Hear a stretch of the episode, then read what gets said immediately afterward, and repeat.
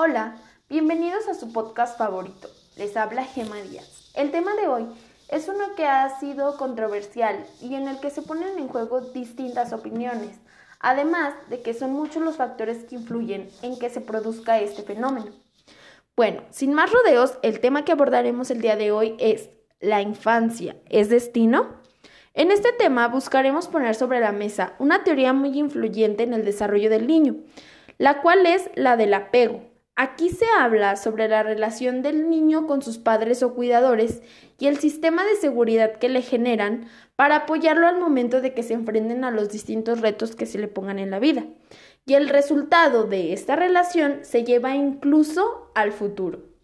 Distintos estudios se han realizado para corroborar o refutar esta teoría. Uno de los autores que habló sobre ello fue Bobley, quien decía que a raíz de las conductas de apego en situaciones desfavorables, el niño o adolescente activaba este sistema, hablando que según cómo sean estas conductas, el niño formará un sistema de apego seguro o inseguro.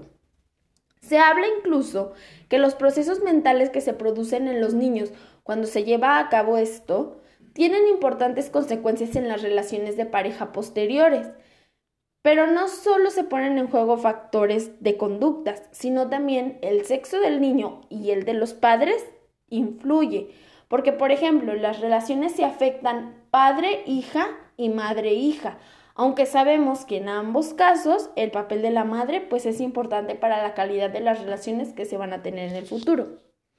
A manera de conclusión, considero de forma personal que esta teoría del apego sí tiene un grado de impacto, que aunque no es una ley que en todos los casos se cumple, creo que sí es un factor importante, ya que forma la manera en la que como niños nos trataron, es la atención que recibimos de nuestros padres o cómo nos trataron, pues esto marcará nuestra infancia. Lógicamente repercutirá en nuestro futuro, porque a raíz de ello es que formamos nuestra personalidad.